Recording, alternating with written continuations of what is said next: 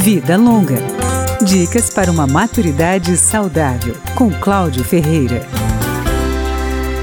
Em qualquer idade, o hábito de fumar geralmente está associado ao consumo de bebida alcoólica, o que dificulta a decisão de abandonar o cigarro. O médico Jonatas Leônio, da Sociedade Brasileira de Medicina de Família e Comunidade, lembra um outro empecilho. Em geral, o idoso fuma mais do que os jovens, talvez porque tenha mais tempo para o cigarro. Campanhas anti-tabagismo surtem efeito nos idosos, mas só depois que eles abandonam a ideia do cigarro como um símbolo de glamour e poder. Os idosos, pelo menos em sua maioria, começaram a fumar em uma época onde o hábito de fumar era muito aceito, onde trazia consigo um certo status, não tinha a quantidade de informação que nós temos hoje a respeito dos seus malefícios. Então era muito propagandeado. Inclusive há relatos de propagandas antigas da, da indústria farmacêutica que médicos faziam propaganda do cigarro, crianças faziam propaganda do cigarro. O médico lista algumas motivações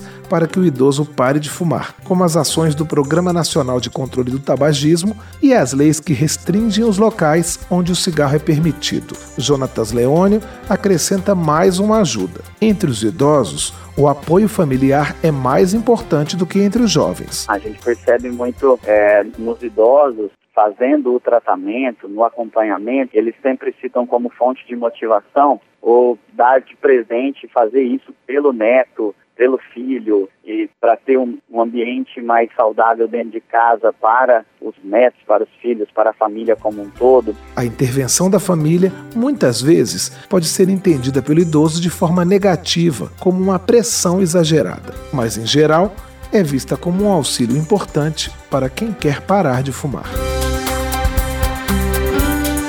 Vida Longa, com Cláudio Ferreira.